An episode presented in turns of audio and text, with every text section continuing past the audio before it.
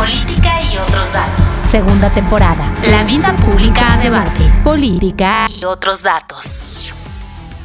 Pues comenzamos agradeciendo a, a, todas las personas que hoy nos están acompañando en este space de expansión. Eh, ya, les debía, ya les debíamos eh, una buena cantidad de spaces porque eh, pues anteriormente los hacíamos cada mes, pero luego empezamos a fallar, pero bueno, ya aquí estamos de vuelta y agradecerles mucho a todas las personas que nos escuchan, eh, pues desde todas sus plataformas. Eh, ya saben que este es un, un, space inspirado en política y otros datos, que es un podcast en el que tanto Mariel Ibarra como Carlos Bravo Regidor y yo discutimos qué está pasando en la política nacional y pues varios temas de coyuntura. Y hoy decidimos platicar de AMLO y de la recta final de su sexenio, que pues como todos saben ya llega a su fin en unos cuantos meses el próximo año. Y bueno, una de las cosas que eh, quizá Carlos, para comenzar y para preguntarte un poco y que tú inicies esta eh, discusión, eh, una de las cosas que llaman la atención es pues qué va a hacer AMLO en este sexenio, en este fin de sexenio, en qué va a utilizar pues estos últimos meses y yo te haría la pregunta, Carlos, ¿cómo ves, qué crees que le vaya a quitar el sueño a AMLO en esta recta final? Pues mira, yo creo que esa pregunta inicial la podemos dividir quizás en dos. Temas que le pueden quitar el sueño y temas que le deberían quitar el sueño, aunque no necesariamente se lo vayan a quitar. ¿No? Eh, yo, digamos, eh, obligado a escoger un tema, eh, inmediatamente pensaría probablemente en el tema de seguridad. Yo creo que ahí es un tema que le puede quitar el sueño y que le debería quitar el sueño. Y creo que probablemente sí se lo quita, en cierto sentido. En primer lugar, bueno, sabemos que el presidente tiene una, una fijación muy clara con las cifras de homicidios, por ejemplo, ¿no? Y ahí, bueno, pues este, las, las cifras de homicidios vistas, digamos, como indicador aislado, pues parecen estar más o menos estabilizadas durante su sexenio, incluso han bajado un poco comparado con, el año inicial, con los primeros años. Pero lo cierto es que ahí, digamos, hay, hay, hay dos factores que califican o que relativizan ese aparente éxito. Por un lado está el aumento importantísimo en la cifra de desapariciones y la hipótesis que a mí no me parece descabellada de que quizás se están registrando menos homicidios, pero se registran más desapariciones, es decir, que de alguna manera como que son dos indicadores que tenemos que leer juntos. Y por el otro, por el otro lado también me parece que la cifra de homicidios, de pronto la, la fijación o la obsesión con ella, nos impide apreciar una dinámica más amplia que tiene la violencia criminal, que es la siguiente. El hecho de que haya menos homicidios no necesariamente significa que el Estado mexicano haya recuperado el control del territorio, que se lo haya logrado arrebatar a organizaciones criminales, porque hay un fenómeno que se llama la gobernanza criminal, que implica que las eh, organizaciones de la delincuencia organizada logran de alguna manera consolidar su poder o su control sobre el territorio al punto de que empiezan a cogobernar con las autoridades establecidas, por las buenas o por las malas, hay de todo tipo. Y entonces eso hace que eh, hay cierto tipo de contextos en los que la necesidad de echar bala, como se dice, eh, digamos coloquialmente, ya no sea tan alta como cuando el Estado está tratando de disputarle el control a esas organizaciones, de manera que hay menos homicidios, pero no necesariamente hay menos sino más gobernanza criminal. Entonces yo creo que ahí, digamos, ese es un tema importante para esta recta final del sexenio, en el que seguramente el presidente va a estar, este, pues, atento, preocupado, añadiéndole además el tema de este, este censo de desapariciones, que ha sido muy polémico y que ha provocado ya, digamos, un enfrentamiento abierto entre la comisionada de la Comisión Nacional de Búsqueda, Carla Quintana, que renunció hace unos meses precisamente por el tema de este censo y quien incluso ya ha salido a denunciar públicamente que ese censo tiene muchos problemas, porque por un lado supone que hay un sobreregistro de personas desaparecidas que ya aparecieron, pero en realidad no se hace cargo de la posibilidad de que haya también un subregistro de personas desaparecidas que no aparecen, eh, digamos, en las cifras oficiales. Entonces, este censo tiene un sesgo, digamos, a favor de tratar de restar a las personas que parecen desaparecidas pero no lo están, pero no de añadir a las desaparecidas que no aparecen en las cuentas oficiales, ¿no? Entonces creo que ese es un tema también importante vinculado con la seguridad. Y finalmente, para terminar, desde luego está el tema de la violencia en el contexto electoral. Lo hemos visto en los últimos ciclos electorales, cómo realmente las organizaciones criminales juegan un papel, presionan a los partidos, a los candidatos y ejercen violencia o una suerte como de poder de veto contra quienes no les gustan, los obligan a bajarse, los agreden, los secuestran o incluso llegan a matarlos.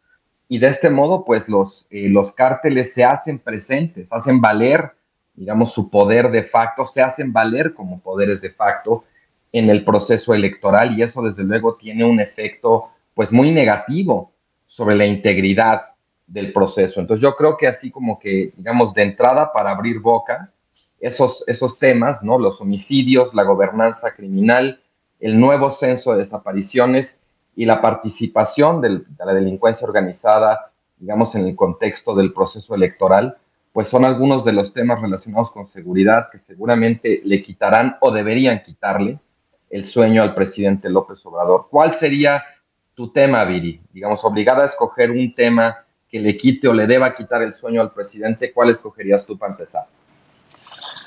Bueno, em, es una pregunta difícil sin duda, pero yo creo que yo escogería probablemente Acapulco. Eh, y la situación que estamos viendo después del huracán, en donde pues acerca de poco más, de hecho, de, 40 días cuando estamos eh, grabando este space, pues todavía Acapulco enfrenta mucha precariedad, enfrenta mucho desamparo y todavía vemos las calles de Acapulco eh, pues llenas de basura, muchos de los edificios que pues están en la primera línea turística todavía eh, se ven derruidos, se observan pues los vidrios rotos o más bien los vidrios faltantes. Eh, múltiples familias pues todavía reportan a periodistas locales que sus casas permanecen llenas de lodo, que no ha habido pues suficiente apoyo para eh, pues lidiar con la cantidad de escombros que tiene eh, la ciudad después del huracán. Hola, hola. Eh, me parece que Hola, Hola, buenas noches. Hola, ¿cómo están todos? No, perdón, una disculpa porque no tenía súper problemas técnicos, pero adelante, Viri. Ahorita arrancamos, ahorita retomamos esto, pero adelante, no quiero interrumpirte. Ya estoy por acá, una disculpa a todos. No, no te preocupes, Mariel. Bueno, estábamos platicando de las cosas que creemos que le van a quitar el sueño a AMLO en estos últimos 10 eh, meses eh, que quedan de sexenio. Eh, entonces, bueno, de hecho menos de 10 meses, wow. Bueno, comentaba yo de Acapulco y de cómo todavía se percibe como muy lejano el momento en el que la ciudad pueda volver a la normalidad, y cómo pues eh, va avanzando hasta cierto punto eh, pues todos los procesos para ayudar a la ciudad, pero se ve que avanzan muy lento. Eh, el presidente pues había comentado que Acapulco ya iba a estar pues más o menos de pie para el tianguis turístico que se supone que debe suceder en abril del 2024 y también había prometido que para entonces ya iba a haber 3000 habitaciones pues completamente listas para recibir a los turistas y que iba a haber 30 hoteles ya perfectamente restaurados. Pues la verdad es que eh, estando ahora en diciembre, pues lo que vemos es que se ve un poco complicado y sin duda pues este va a ser un tema que le va a quitar el sueño a AMLO porque pues va a estar ahí eh, permanente la necesidad y la urgencia de reconstruir Acapulco.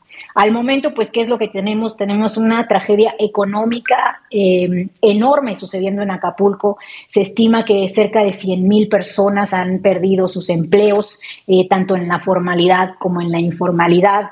Y se estima también que el, Producto Interno Bruto de Acapulco eh, va a caer en cerca de 12 puntos porcentuales.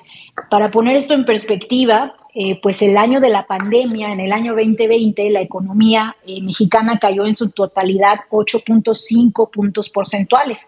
Entonces, lo que estamos observando en Acapulco es de una magnitud muy superior a incluso pues la última crisis que todos vivimos, que fue la del, del, coronavirus. Entonces, pues eso nos pone en perspectiva que pues Acapulco está pasando muy probablemente por uno de sus peores momentos en términos históricos. Eh, todavía se continúan encontrando cuerpos de marineros. Hace, me parece que hace un día, hace unas cuantas horas, de hecho, se reportaba que todavía encontraban cuerpos de personas que habían fallecido cuidando los yates de sus jefes y que los habían dejado pues ahí en la costera dentro de las embarcaciones y ahora días después se encuentran todavía estos cuerpos. A propósito de eso, vale la pena mencionar que la cuenta oficial de muertos eh, pues todavía se encuentra por debajo de los 60 eh, y pues se contabilizan cerca de 30 desaparecidos. Esto fue el último reporte eh, que se dio al respecto y pues bueno, claramente hay mucha duda sobre si este número es real porque en, huracanes de similar magnitud pues se habla de cientos, si no es que miles de personas fallecidas, incluso en países desarrollados. Estoy pensando, por ejemplo, en Nueva Orleans, cuando sucede un, un, huracán de esta magnitud, pues mueren muchísimas más, mueren muchísimas más personas. Entonces, pues en un país como México, donde hay eh, mayor precariedad en la vivienda, en donde hay mayor pobreza, pues sí resulta un tanto increíble el que se nos diga que solamente fallecieron poco más de cincuenta y tantas eh, personas. Eh, las cámaras empresariales, por su parte, pues todavía dicen que eh, entre cerca del 80 y el 90% de los hoteles y de pues, la infraestructura productiva está completamente destruida, ya sea en pérdida total o en pérdida parcial. Eh, y bueno, podríamos como continuar listando pues todas estas cosas que en Acapulco no están funcionando. A mí personalmente, y con esto termino, lo que más me preocupa de todo lo que está sucediendo en Acapulco, además del tema evidentemente pues de la lentitud con la que se están eh, llevando a cabo eh, la, la, reconstrucción, pues es el que no parece estar en el radar el tratar de reconstruir Acapulco de manera distinta. El Acapulco que nosotros conocemos, el Acapulco que existía antes de este huracán, pues era un Acapulco que estaba diseñado para el turismo, para el alto empresariado, para las personas que lo visitaban a menudo como turistas, pero que no estaba diseñado para sus trabajadores, que no tenía espacios públicos, que no tenía buen transporte, que no tenía pues una adecuada planificación urbana. Eh, la reconstrucción de Acapulco pudo haber sido un momento, o bueno, podría ser un momento para mejorar la urbanización, para que se reconstruyera, pero en apego a la reglamentación existente, al uso de suelo, para que se pusieran mejores materiales, no solamente en los hoteles, sino también en las casas de las personas, para reubicar a las personas que viven en los cerros y en las zonas más, más alejadas. No estamos viendo eso, lamentablemente, estamos viendo pues una reconstrucción lenta y además similar a la que se tenía anteriormente. Entonces, pues sí, creo que en este tema sin duda López Obrador nos va a quedar a, a deber bastante, esperemos que no, eh, pero sí es, un, sí es un gran tema ahí pendiente. Hola, hola, ¿me escuchan? Sí, te escuchamos bien. Perfecto. escuchamos. Muy bien, ya, ya estoy con el, con el nervio de si no me escuchan porque, bueno, ya saben que esto no perdona los problemas técnicos, pero bueno, qué bueno que ya estamos aquí, qué bueno que ustedes ya pudieron tocar algunos de los temas, pues que estarán o deberían de estar en los últimos 10 meses de gobierno del presidente Andrés Manuel López Obrador, que sin duda, pues evidentemente hay muchísimos, muchísimos temas a los que estará metiendo él el acelerador eh, sobre todo para inaugurar sus obras, ¿no? Obras como el Tren Maya, que ya prontito la tendremos eh, funcionando en algunos tramos, el transísmico, el tren interurbano México-Toluca, que pues es una obra que recordemos es, viene desde el gobierno de Enrique Peña Nieto, ya pasó casi casi este sexenio y tampoco se ha podido terminar, ni se ve cómo pueda terminarse en su conexión a la Ciudad de México. Pues el otro tren, ¿no? El que llevará la AIFA, eh, pues algunas otras obras o algunas otras eh, medidas que se han ido sumando, como el intentar revivir los ferrocarriles de pasajeros eh, con este decreto que se hizo hace unos días, echar a andar su línea aérea. o pues producir combustibles en la refinería de Dos Bocas, ¿no? Creo que son bastantes los pendientes que tiene, Pero volviendo nuevamente a lo que debería quitarle el sueño al presidente y que es en lo que nos queremos centrar eh, hoy y luego ya pasaremos a lo que le quita realmente el sueño. Eh, eh, este, pues también está Carlos, ¿no? El sistema, el sistema de salud, el sistema de salud este, pues que nos prometieron iba a ser un sistema de salud universal para la gente que no tiene un sistema de salud, es decir, que no tiene ni ISTE, ni IMSS, ni otro, ni Pemex, ¿no? estos sistemas de salud que se va a unificar y que toda la gente va a tener un sistema de salud universal. Son más de 64 millones de mexicanos sin acceso a la seguridad social, así que el reto es enorme, por no decir otra cosa, enorme. Y pues evidentemente aquella promesa de que vamos a ser como Dinamarca y todo esto, pues que tendría que quedar, eh, lo han venido aplazando, tendría que quedar en marzo 21, ha fijado el presidente, ya saben que le gusta estas fechas muy emblemáticas, ¿no? Marzo 21 que quede eh, los, los, primeros eh, estados donde ya tienen el control total de la seguridad social, eh, de la seguridad en, en, salud. Y bueno, también vamos a extenderles esa, esa pregunta a ustedes, a ustedes los que están por acá, los que nos están escuchando. A ver, ¿En qué debería ocupar sus últimos meses el gobierno de Andrés Manuel López Obrador? Váyanos escribiendo, váyanos abriendo, vamos a abrir el micrófono en un ratito más, vayan pensando en qué, en qué debería estar eh, metido y concentrado el presidente, pues en este cierre ya de, de, sexenio, que para algunos falta mucho tiempo y para, algo, para otros, pues falta muy poquito, ¿no? Depende el cristal con que se mire. Así es que, Carlos, a ver, platícanos, ¿cómo ves el tema de salud? Sí, para mí ese sería otro de los temas fundamentales y quizás uno de los temas eh, en los que hay un fracaso más grave de este gobierno. Eh, digamos, todos recordamos, justo como, como decías bien, eh, Mariel, la secuencia, digamos, primero de la eliminación del seguro popular, con argumentos, la verdad, bastante endebles, con alegatos de corrupción que realmente nunca se demostraron, nunca se judicializaron eh, y pues realmente nunca hubo evidencia concluyente de que fueran ciertos, de que la decisión de acabar con el Seguro Popular realmente tuviera el fundamento que se decía. Hubo un relato, como suele suceder con este gobierno, pero realmente no hubo, no hubo una demostración fehaciente de que el Seguro Popular hubiera fracasado, eh, digamos, de tal manera que se justificara su desaparición Después, bueno, se echó a andar una de las políticas emblemáticas del sexenio, el famoso INSABI, eh, y menos de tres años después de haberlo lanzado, la propia bancada de Morena en el Congreso decidió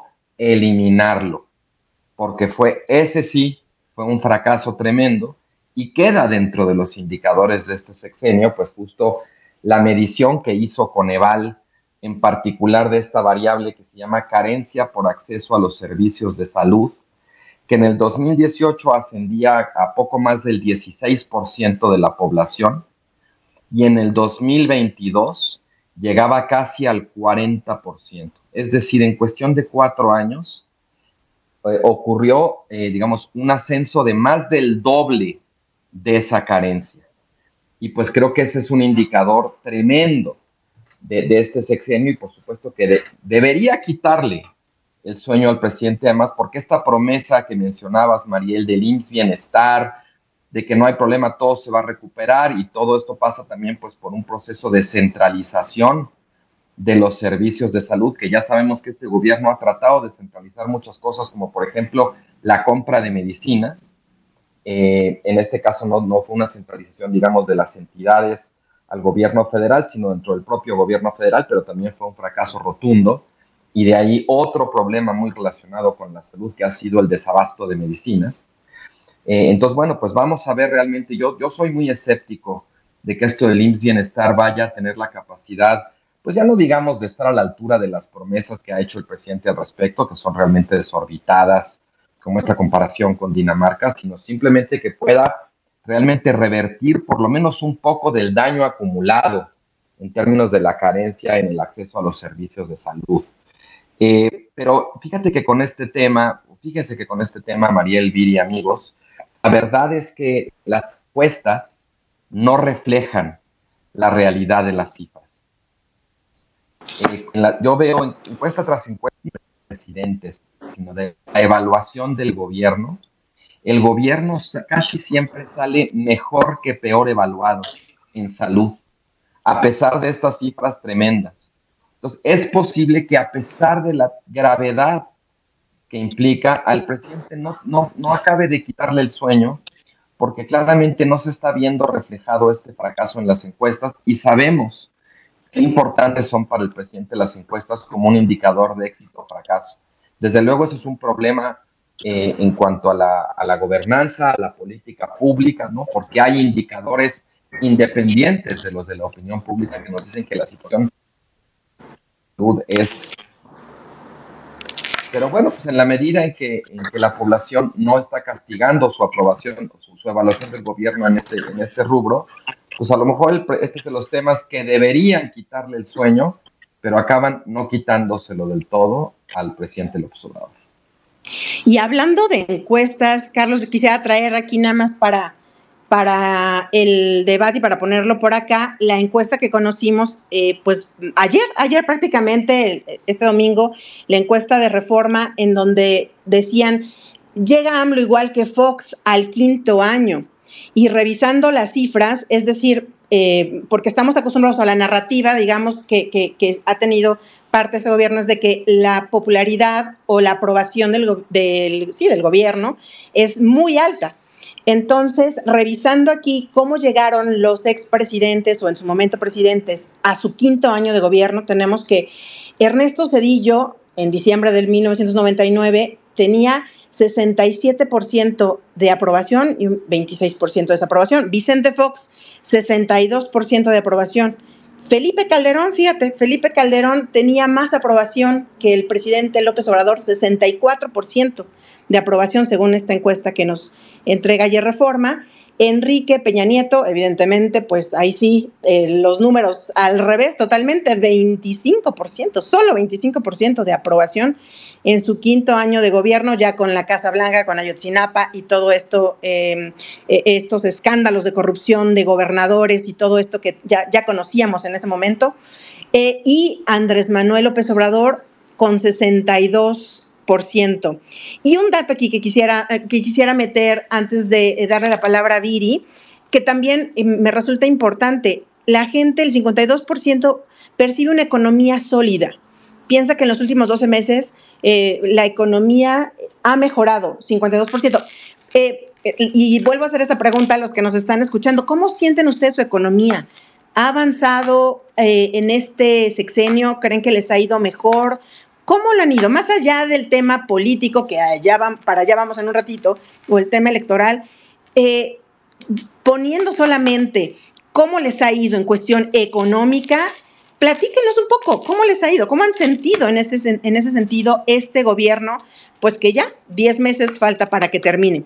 Y Viri, entrar en, también en el tema del Poder Judicial. Es uno de los grandes eh, pendientes eh, una reforma judicial que no se ha logrado eh, del todo, reformas constitucionales que tampoco se han logrado las que quisiera el, presidente Andrés Manuel López Obrador y ha echado a andar este llamado Plan C, ¿no? El Plan C, que es contar con el suficiente número de votos para ganarnos solo la presidencia, para ganar también el tema de los, la mayoría en el Congreso, tener mayoría calificada y que se puedan hacer, pues, una realidad estas eh, reformas constitucionales, que entre otras cosas justamente está lo de los ministros que puedan ser votados por eh, voto popular y también pues eh, la reforma electoral, entre otras, ¿no?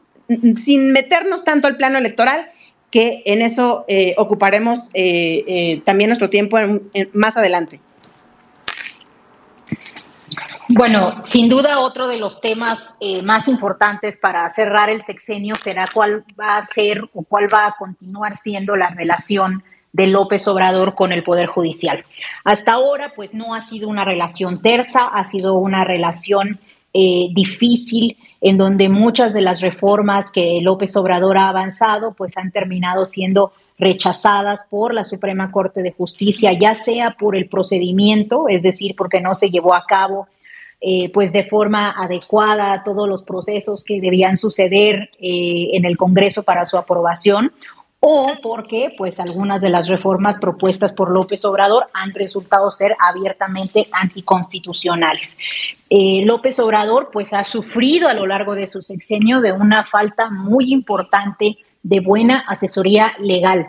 De hecho, yo diría que muy probable, yo diría que muy probablemente ese es uno de los grandes errores en los que ha incurrido el presidente, que es asumir que no importa eh, la cuestión legal, que la cuestión legal es secundaria, eh, que los procedimientos legales pues son algo en lo cual no tenemos que necesariamente poner atención eh, y que lo que importa es quién gobierne y quién tiene las mayorías. Porque si bien es cierto que tener las mayorías es una fuente muy importante de legitimidad en cualquier, en cualquier democracia, también es cierto que para poder gobernar, pues se necesita poder seguir con la ley establecida y cambiarla de manera adecuada y ajustarse a los cánones y a los preceptos legales que pues el mismo gobierno ha elegido democráticamente en periodos anteriores. Entonces, pues eh, creo que esto ha sido un dolor de cabeza para López Obrador. Ahora se enfrenta además con la posibilidad de, pues, qué va a pasar con el nuevo nombramiento que tiene en la Corte. Ya pronto vamos a saber qué sucederá, pero lo que sabemos hasta ahora es que la primera terna que envió López Obrador fue rechazada. Eh, la segunda terna es casi igual que la primera que fue rechazada, excepto uno de los perfiles. Sin embargo, ese perfil pues también es, eh, digamos que eh, es muy similar al que se había enviado anteriormente porque también es una persona que trabaja dentro del Poder Ejecutivo. Y una de las razones que dieron algunos de los expertos por la cual debía rechazarse la terna pues era precisamente que una de las personas trabajaba para el Ejecutivo y las otras dos personas propuestas pues son familiares directos de personas que trabajan eh, directamente con López Obrador. Entonces, lo que parece eh, venir pues es probablemente un nuevo rechazo a la segunda terna y con ello se abrirá camino para que López Obrador sea de manera independiente y única quien decida él, porque así está la ley actualmente, quien decida eh, él eh, quién sea el, próximo ministro de la Corte. Hay que aquí además hacer un poquito como de historia contemporánea y recordar que con esta, no, con esta nominación sería la quinta nominación hecha por López Obrador, algo pues que no hemos visto, algo inaudito, algo que no tiene precedente histórico reciente, porque eh, normalmente pues a los presidentes no les toca seleccionar a tantas personas, pero aquí sucedieron dos cosas eh, muy raras, digamos, dos, dos renuncias. Eh, por un lado, la de Saldívar, que acaba de suceder hace unas cuantas semanas, y bueno, al inicio del sexenio también hubo una renuncia de otro de los ministros, eh, y eso abrió la posibilidad de que López Obrador seleccionara a más ministros de los que le tocaba originalmente. Esto no necesariamente ha convertido a la Suprema Corte de Justicia en un organismo, pues, afín al obradorismo. Eso es muy importante eh, acentuarlo. A pesar de que López Obrador ha seleccionado a tantos ministros y terminará el sexenio habiendo seleccionado a tantos ministros, pues muchos de los ministros seleccionados no necesariamente han sido fieles al obradorismo o han seguido los designios del partido gobernante, sino que pues muy rápidamente se han vuelto completamente independientes e incluso han pues rechazado muchas de las eh, reformas como comentaba original al inicio de mi presentación, han rechazado las reformas presentadas por López Obrador. Entonces, bueno, lo que observamos es que en efecto la Suprema Corte de Justicia está, está sólida, está fuerte, eh, tiene capacidad pues eh, de rechazar los deseos del partido gobernante, incluso se ha convertido en un contrapeso a las mayorías que tiene Morena tanto en el Congreso como por supuesto eh, pues el que ellos posean al Ejecutivo. Eh, creo que algo que se va a estar discutiendo mucho en estos últimos meses del sexenio va a ser el tipo de reforma del sistema eh, judicial que se va a implementar. Me parece que no queda duda de que el sistema eh, judicial debe ser reformado, porque pues claramente nosotros sí tenemos un problema muy importante de acceso a la justicia, pero la pregunta es cómo. y bueno, aquí tenemos dos grandes perspectivas. Por un lado, eh, la perspectiva que de que pues, se debe reformar para reducir el nepotismo, aumentar el acceso a la justicia, beneficiar eh, pues a las personas que, sobre todo en los niveles socioeconómicos bajos, que se han visto completamente alienados de un sistema de justicia y que viven en una cuestión, en una, en una situación de absoluta impunidad. Eh, y por el otro lado está la propuesta más abanderada por Morena, donde pues ellos se enfocan mucho de su batería y mucho de su sentir en el hecho de que el problema es, son los ministros de la Suprema Corte, el problema es que los ministros de la Suprema Corte no le responden al pueblo y como tal, pues la solución que ellos plantean es que los ministros sean elegidos por el voto popular. No creo que este es el momento para tener un debate al, respecto. Yo en lo personal creo que eh, la selección por voto popular de los ministros no va a resolver el problema eh, ni de impunidad, ni el problema que Morena plantea. Es decir, eh, por el contrario, puede acentuarlo aún más, porque si los ministros son electos por el voto popular, pues va a haber alguien que les va a pagar las campañas, va a haber alguien que va a querer meter publicidad, como sabemos, porque así funciona en este país, publicidad eh, pues no, no documentada, etcétera, y pues probablemente terminen dependiendo de otras fuerzas, ¿no? De fuerzas también muy oscuras, entonces ni siquiera quedas queda claro que esa solución va a ayudar. Eh, pero bueno, independientemente de eso, me parece muy importante eh, el tema y creo que sin duda va a pues, ser un tema muy discutido en los próximos meses eh, y me atrevería a decir en el próximo sexenio también. Sí, bueno, sin duda seguro, ese será un tema de conversación en este espacio o en, el, en, el, podcast, el de los ministros, porque pues, es muy, muy, muy importante y evidentemente, pues conforme avance eh, el tiempo y sobre todo em, el próximo año, pues estará nuevamente siendo discutido. Pero miren, quiero leer algunos de los comentarios que nos empiezan a dejar por acá en la red. Dice Kenia, eh, Kenia Montt, dice... Para mí debería entregar un informe pormenorizado de las inversiones que hizo con nuestro dinero. En eso se debería enfocar eh, en, los últimos, en los últimos meses.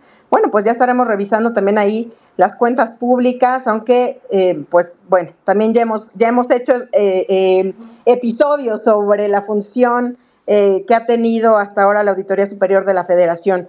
Em, dice, eh, el gasto se fue al triple y ni aún así alcanza. En particular, los dice, en particular, los últimos dos años han sido muy complicados en materia de finanzas, a pesar de trabajar en un sector que suele dar oportunidad de acceder a mejores ingresos, como el turismo. Y dice Brian, siento que AMLO está muy confiado en la victoria de Claudia, que le va a dejar varios proyectos para que ella los termine. Eh, Ulises Flores nos, dice que cuesta trabajo creer en las encuestas, bueno, en esta que le platicábamos hace un momento de reforma. Eh, dice Ulises también en terminar sus obras emblemáticas y em, una última por acá dice, eh, ah, ah, increíble que no relacionen la pobreza con la violencia. estoy triste porque AMLO sería de izquierda, pero pues no, es más de centro es más de centro, nos dice Regio. Y pues a ver, ahora sí, pasemos un poco a lo que a AMLO le preocupa. Ya, ya hablamos algunas cosas de, los que, de las cosas en las que se debería enfocar, las cosas que deberían ocupar al presidente, las cosas que deberían quitarle el sueño para tratar de resolver en estos últimos meses eh, que le quedan de su sexenio. Pero también hay otras cosas y es indudable que al presidente le importan mucho las elecciones del 2024. Eh, ya vimos cómo en el tema em, de estos días, en el tema de Samuel García, emitió algunas opiniones en la mañanera, evidentemente muy a favor de Samuel, en contra del frente. Por cierto, no se pierdan este jueves el episodio de Política y otros datos, donde vamos a platicar justo de este tema, analizar las repercusiones pues de todos estos movimientos que se dieron en tierras no leonesas. Eh, pero bueno, volviendo al presidente, eh, pues también ya veíamos declaraciones también de este lunes donde acepta que cuando se trata de la precandidata de Morena, Claudia Sheinbaum, no es objetivo, eh, pues que ella hace las cosas muy bien. Y también vimos en una reunión, lo vimos en una reunión la semana pasada con, con ella, con Claudia Sheinbaum. Así es de que, a ver, ¿cómo vamos a ver qué papel jugará el presidente eh, Carlos, en esta elección o el papel que ya está jugando? Y yo diría, ¿qué, ¿qué podemos esperar más del presidente en estos meses de elección, ya con la elección formal encima? Uf, bueno, pues yo creo que vamos a ver a un presidente muy activo. Eh, creo que vamos a ver a un presidente que si bien no va a estar literalmente en la boleta, por supuesto que va a estar en la elección. Eh, eh, digamos, atacando, opinando, poniendo agenda, llamando a votar por los candidatos de Morena, peleándose un día sí y otro también con las autoridades electorales que la verdad pues han llevado las de perder en este enfrentamiento y han tenido que transigir pues con muchas ilegalidades eh, con las que difícilmente hubiera transigido el, el, INE, digamos, en su configuración anterior.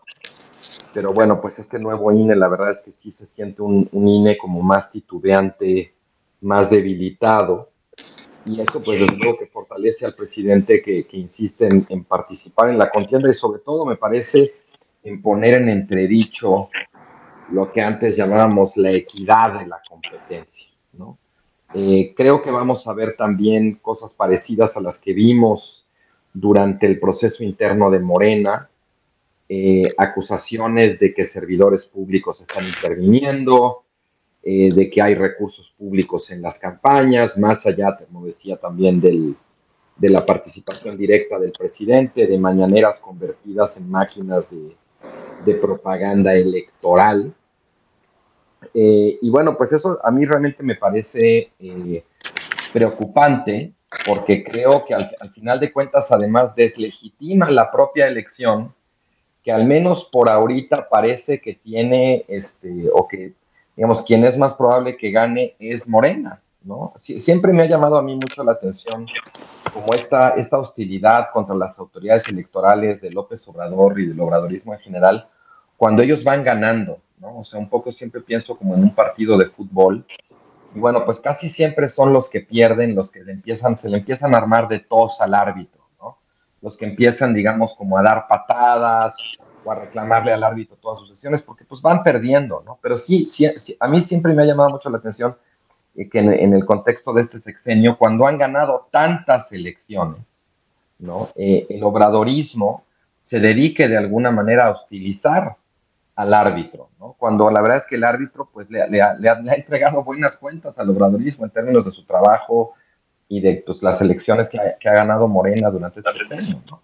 Pero bueno, digamos, más allá, más allá de, ese, de ese aspecto que creo que va a seguir igual, este, digamos, o peor en términos del presidente interviniendo, participando, opinando, poniendo agenda, eh, creo que, que, eso, esto es lo que realmente va a ocupar al presidente. López Obrador siempre ha sido, digamos, un líder mucho más abocado a la política que a la administración. Es, es todo lo contrario de aquel viejo lema de los científicos, de los tecnócratas del porfiriato que decía poca política, mucha administración.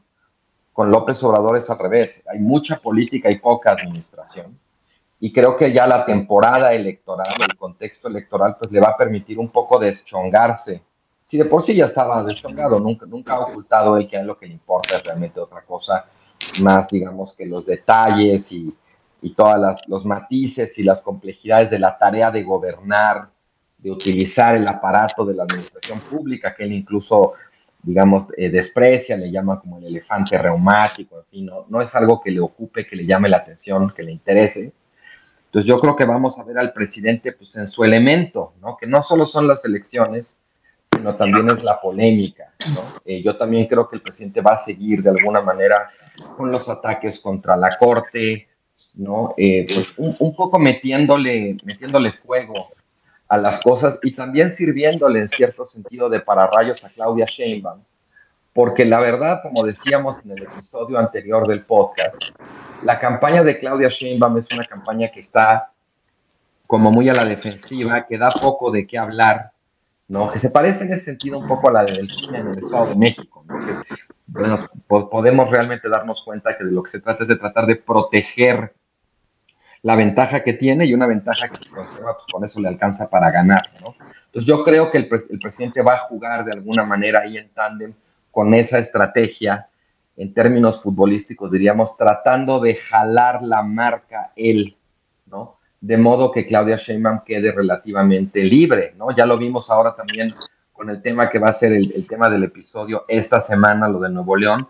El presidente ha estado hablando muchísimo de Samuel García, de Movimiento Ciudadano, ¿no? de la crisis que se allá. Y Claudia Sheinbaum, la verdad es que casi que ni ha dicho ni pío, ella está en lo suyo, el presidente le quita las castañas del fuego y pues de ese modo también obviamente le ayuda. Ese es el panorama que yo veo, Viri, Mariel, amigos. Oigan, y, y, hablando también de esto, nosotros en nuestra edición de diciembre de la revista Expansión eh, Lidia Arista, la reportera, periodista que cubre presidencia, hizo un trabajo que justamente donde habla de los 10 desafíos para la cuarta transformación en estos 10 meses. Y, quiero traer un poco de colación para hacer un poco la de abogado del diablo, Viri, eh, en donde nos dicen algunos eh, expertos, a ver, en todos los presidencialismos, sobre todo en América Latina, hay un riesgo latente de que el presidente trate de incidir de manera ilegal para favorecer a su candidato y a su partido, en todos. Y, creo que también en México hemos visto esto no solo con ese presidente, sino con otros presidentes. Eh, a ver, ¿cómo, ¿cómo leer esto?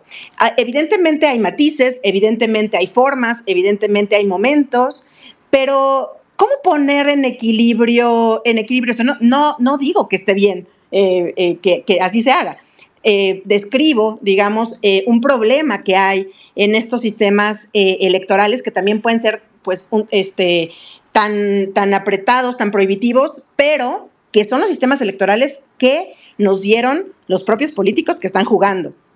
Viri. Bueno, Mariel, sin duda, como en toda democracia, hay riesgo de que haya, pues, fraude, de que haya pues de que se haga trampa. Yo en lo personal me siento muy cómoda con el INE y siento que el INE ha hecho una gran labor y nos ha demostrado que lleva muchos años siendo una institución sólida, capaz de organizar buenas elecciones. Por supuesto, las elecciones mexicanas pues no son perfectas, como ninguna elección lo es. Sin embargo, en términos comparativos, si nosotros viéramos las instituciones electorales que nosotros hemos creado, pues desde la lucha electoral de los años 90 hasta la fecha, pues nos daríamos cuenta que el Instituto Nacional Electoral es una institución muy blindada, muy fuerte, un comparativo internacional, una referencia para otros países. Si nosotros viéramos, por ejemplo, incluso, cómo se organizan las elecciones en otros países más desarrollados, estoy pensando en Estados Unidos, eh, pues eh, los mecanismos para eh, limitar el fraude, para evitar la cooptación de ciertos candidatos por los dineros privados, pues en Estados Unidos son mucho más débiles yo creo que sí tenemos que como país sentirnos orgullosos de las instituciones electorales que hemos creado y de la capacidad de estas para regular eh, los resultados electorales. Enfatizo que no hay nada perfecto, enfatizo que no hay, eh, pues que por supuesto siempre va a haber personas que van a querer, eh, violar la ley electoral. Creo que el Tribunal Electoral, por ejemplo, pues de pronto tiene sus controversias, de pronto sí nos sorprende con algunas de las decisiones que toma, que pues parecen ser incluso un poco contradictorias, a veces yendo de un lado, a veces yendo al otro. Pero en términos generales, Mariel, yo no me siento preocupada de que la elección del 2024 pues vaya a resultar en un fraude masivo como los que observábamos en los tardíos años 80. Eh, no creo que la regresión eh, democrática que estemos observando pues nos ponga ni cercanos de la posibilidad de pues aquellos escenarios catastróficos que se manejaban al inicio del sexenio, no sé si recordarán, pero hubo un tiempo en que mucha gente estaba convencida de que López Obrador se iba a reelegir, de que López Obrador iba a extender su periodo, de que iba a utilizar la consulta como eh, la consulta ciudadana como un mecanismo para eh, pues permanecer en el poder de manera ilegal por muchos más años. Yo creo que hoy por hoy, pues eh, a esta altura del sexenio y ya con la campaña pues muy plena, ya con eh, los candidatos de casi todas las fuerzas políticas elegidos, pues sí podemos cantar victoria y podemos decir que nuestra democracia está relativamente sólida, que todo indica que López Obrador pues se va a ir a, a su casa, no va a reelegirse, no va a convertirse pues en el típico tradicional eh, pues populista, autoritario, tirano que eh, permanece en el, en el puesto por muchos años, algo que sucede mucho en los países latinoamericanos. Creo que nuevamente nuestra democracia está dando pues señales de su, de su solidez, de su fortaleza. Eh, y también hemos visto pues mucha fortaleza y mucha solidez por parte de las instituciones contramayoritarias. Muchas de ellas pues han fungido también como un dique de contención eh, ante algunos de los eh, de las reformas planteadas por el, por el obradorismo. Eh, entonces yo la verdad yo me siento, Mariel, te, soy sincera, yo me siento no solamente muy positiva al respecto, sino que me siento muy orgullosa porque sí creo pues que pocas instituciones funcionan tan bien en México y creo que eso sí hay que decirlo. pocas instituciones funcionan tan bien en México cómo ha demostrado funcionar eh, el INE y cómo sigue demostrando funcionar el INE. Yo sí quisiera muchos cambios. Por ejemplo, a mí me gustaría que se pudiera monitorear mejor el gasto público, el gasto privado en las campañas. A mí me gustaría repensar probablemente cómo se hace la publicidad. Yo estoy muy en contra de que se le dé tanto dinero a los partidos políticos. Bueno, tan solo para esta elección estamos hablando de un costo de cerca de 10 mil millones de pesos. Todo eso a mí me gustaría cambiarlo. Pero parada hoy en lo que hoy veo que es la democracia mexicana, una democracia además muy joven, pues sí me parece que debemos sentirnos orgullosos de hasta dónde vamos, de lo que hemos logrado y de las instituciones que tenemos y que van a cuidar el proceso electoral del próximo año. Ok, pues hasta que estemos, yo creo que en el próximo, en el próximo sexenio que ya esté ejerciendo, gane quien gane, pues eh, veremos si realmente el presidente se va, se va a su rancho y se retira como él nos ha dicho, porque no sé qué crean en ustedes y qué creas, Carlos, eh, pero hasta ahorita eh, el bastón de mando o la condición del movimiento político me parece que ha seguido recayendo, recayendo en él y no en la precandidata de su partido. Pero bueno, pues vamos a ver, evidentemente las cosas cambian de un minuto a otro. Este, y pues vamos a ver cómo, cómo está esto. Pero, Carlos, a ver tú, ¿cómo, cómo ves? ¿Cómo, ¿Cómo va a estar esto? Yo les pido em, que nos den una reflexión en un minutito, pero antes de eso, una, una reflexión de, de cierre ya casi para irnos despidiendo, pero antes de eso quiero, quiero em, leer algunas otras de las eh, mensajitos que nos han estado dejando por acá en X. Dice, Em, y si esto que menciona Viri Ríos de la reelección, eso es lo que debería pensar cuando hablan con sus especulaciones. Bueno, eh, si se necesita más, se necesita, nos dicen, necesita más análisis y menos opinión. Eh, la obra pública, dice por acá, que ha dado empleo al pueblo y que está sacando al sureste adelante, ¿es administración o es política? Son las dos cosas y que además cuentan con el apoyo del pueblo. Ahí creo que eh, nos debemos, Carlos Viri, ¿verdad? Un, episodio justo de lo que está pasando a nivel económico en esta región del sureste, que es muy interesante porque sí, ha crecido, eh, evidentemente, eh, por las obras que se están haciendo, ha crecido incluso más aceleradamente que otras regiones del, del país. Aquí el reto va a ser cómo, si se van a lograr mantener creciendo a ese ritmo, pues ya eh, con la conclusión de, las obras. Y bueno, eh, por acá nos dice, buenas noches, mi nombre es Pablo, con un poder judicial podrido, invocamos a la legitimidad en lugar de la legalidad. Supongo que es por los comentarios también que habla del, del poder judicial que hablábamos hace un momento. Pero a ver, Piri Carlos, para cerrar este espacio, un minutito, ¿en qué nos deberíamos Em, fijar en qué se debería, si pudieran poner una, una cosa, digamos, en la que eh, este gobierno tendría que ponerle todas las pilas en estos 10 meses que faltan, ¿cuál tendría que ser? Híjole, pues, eh, digamos, si nos, si nos regalas esa varita mágica, yo, yo, creo que yo sí volvería al tema de salud, porque es donde veo uno de los daños más profundos y que van a, van a costar más trabajo revertir. Eh, realmente en indicadores de salud México anda muy mal. Y bueno, pues más allá de que, las encuestas no lo reflejen, la encuesta justo que estaba citando eh, de reforma hace unos minutos, Mariel, eh, en cuando, cuando preguntan cuál es su opinión acerca de la manera como el presidente está tratando los siguientes asuntos, en salud 54% opina que bien y 26% opina que mal. Pues bueno, pues ahí en, la opinión pública no se ve reflejado, pero muchos otros indicadores, digamos, de medicinas, de procedimientos, de medicina preventiva, de acceso a los servicios de salud, como ya mencionaba, pues sí está muy mal. Entonces, para mí sería lo, lo idóneo eso. Lo veo complicado además porque pues no hay el acicate, no hay el incentivo que, implican las encuestas en la temporada electoral en ese sentido. Y quizás yo, yo terminaría con una, digamos, eh, tratando de quitar el foco del gobierno, Mariel, en esta temporada electoral y como coincidíamos, creo, los tres, de que el presidente eh, va a estar completamente abocado a las elecciones, yo creo que hay que ponerle mucha atención a la actuación de las autoridades electorales, porque tenemos autoridades electorales donde hay mucha división interna, incluso, bueno, el Tribunal Electoral ni siquiera tiene su integración completa, hay solamente cinco magistrados, falta nombrar dos, y nada nos indica que el Senado vaya a nombrarlos, eh, digamos, en, cualquier momento. Estos se pueden ir meses, como se han ido meses con lo del INAI.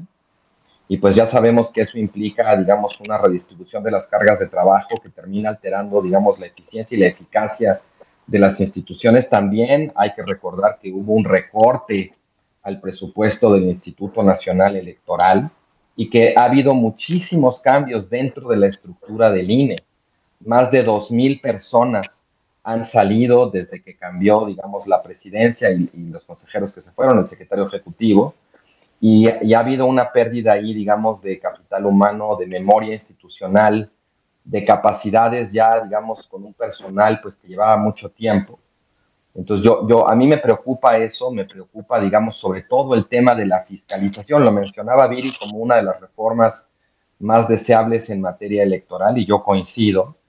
Eh, pero más allá de que se haga, no se haga una reforma, creo que estamos ante la posibilidad de una fiscalización menos rigurosa que la de antes y creo que es ahí donde, donde hay que poner mucha atención. Me preocupa ya para terminar también a ver la cobertura mediática que vemos del proceso electoral yo, quisiera ver medios vigilantes, eh, medios que traten de estar muy atentos, no a lo que pasa encima de los estrados y de los eventos de campaña, sino lo que pasa abajo y lo que pasa detrás.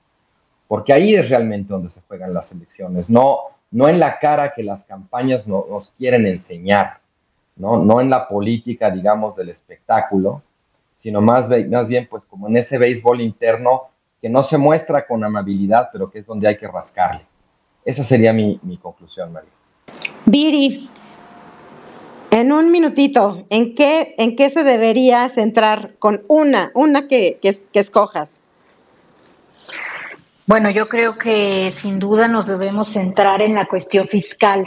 Fíjense que una de las cuestiones que a mi parecer el presidente ha dejado menos desatendida es la cuestión de cómo lograr cobrarle más impuestos a las personas que más tienen y cómo lograr crear un Estado que tenga suficientes recursos, no solamente para realizar sus obras prioritarias, que bueno, todos sabemos que encontró el dinero, lo encontró a partir de recortes en otras áreas del gobierno, eh, sino eh, pues cómo eh, lograr crear un Estado que tenga un buen financiamiento, en todos sus ámbitos, no solamente en salud, en educación y en lo más básico, sino también un gobierno con capacidad de innovar, con capacidad de impulsar el desarrollo tecnológico, el desarrollo empresarial, con la capacidad también de eh, pues anclar a México en un camino de desarrollo ahora que estamos enfrentando el, el nearshoring y que se abre con el nearshoring una nueva eh, puerta y una nueva eh, pues capacidad de,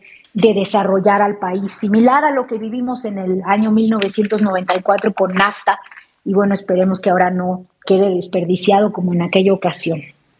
Em, el problema eh, es que eh, pues López Obrador estuvo convencido durante la gran mayoría de su sexenio de que era eh, suficiente cobrarle impuestos a las personas, cobrarle lo que debían a las personas que debían, particularmente a las grandes empresas, eh, y que con eso, con mejorar la fiscalización hacia esas empresas y con mejorar eh, pues también em, la capacidad del SAT para perseguir a los deudores, con eso iba a ser suficiente para aumentar de manera significativa el gasto.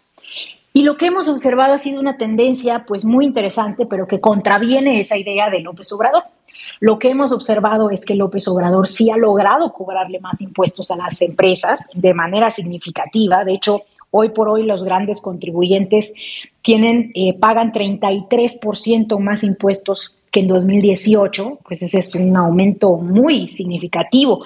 Eh, y además, pues todavía doblemente más significativo porque se hace sin reforma alguna, se hace simplemente, en efecto, pues cobrándoles lo que debían.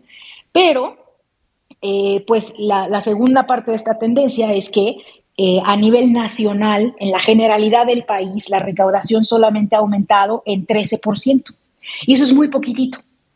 Entonces, pues eh, digamos que López Obrador nos quedó a deber en ese ámbito y lo que ocasionó, pues es un Estado como el que tenemos, un Estado con pocos recursos, un Estado que no logra, pues, invertir eh, parte del problema en salud es esa poca capacidad de inversión que tenemos para crear infraestructura, para contratar más médicos, para comprar medicamentos, eh, pues para tener los sistemas de salud que tienen los países desarrollados y que cuestan mucho más que el sistema de salud que nosotros tenemos actualmente.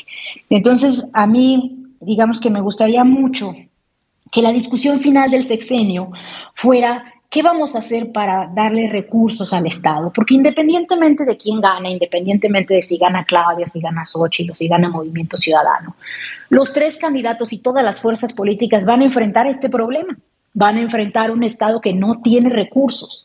De hecho, una de las cosas que a mí más me frustra y que lo hemos platicado también en el podcast es que yo pues veo las propuestas que están haciendo los candidatos y digo, pues qué padre, pero ¿cómo las van a financiar? ¿Cómo, ¿Cómo se va a hablar de mejor sistema educativo si no se habla primero de crear una reforma fiscal que le dé recursos al Estado para poder implementar esa reforma. ¿Cómo nos habla Xochitl pues, de querer impulsar empresarios y no nos dice de dónde va a salir el dinero?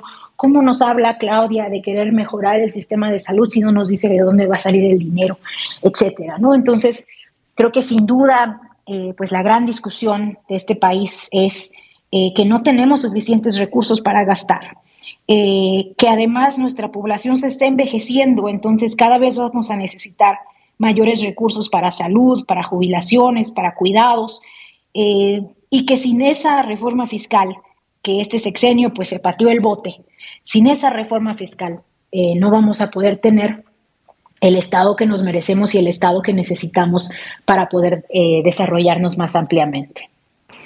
Híjole, Viri, me parece que tocas un tema toral, digo, los demás, evidentemente el tema de salud, de la violencia, porque evidentemente un, un, país sin paz, pues difícilmente puede caminar eh, como lo hemos vivido desde hace eh, más de 10 años, pero eh, reforma, este tema de la reforma fiscal es como el elefante en la habitación, ¿no? Es como el que sí o sí le vamos a tener que entrar o le van a tener que entrar, gane quien gane, eh, para saber de dónde se van a sacar los recursos, como tú ya lo decías, y pues estaremos súper atentos a ver, eh, pues, qué es lo que proponen las candidatas eh, al respecto, las precandidatas y en su momento las candidatas al respecto, y que hasta ahora, como, como se ha comentado aquí, ambas han dicho que no, que no van por una reforma fiscal, que no es necesario, que todavía hay pues bastante de dónde eh, recortar por un lado, de dónde ahorrar por otro lado, ¿no? Nos dice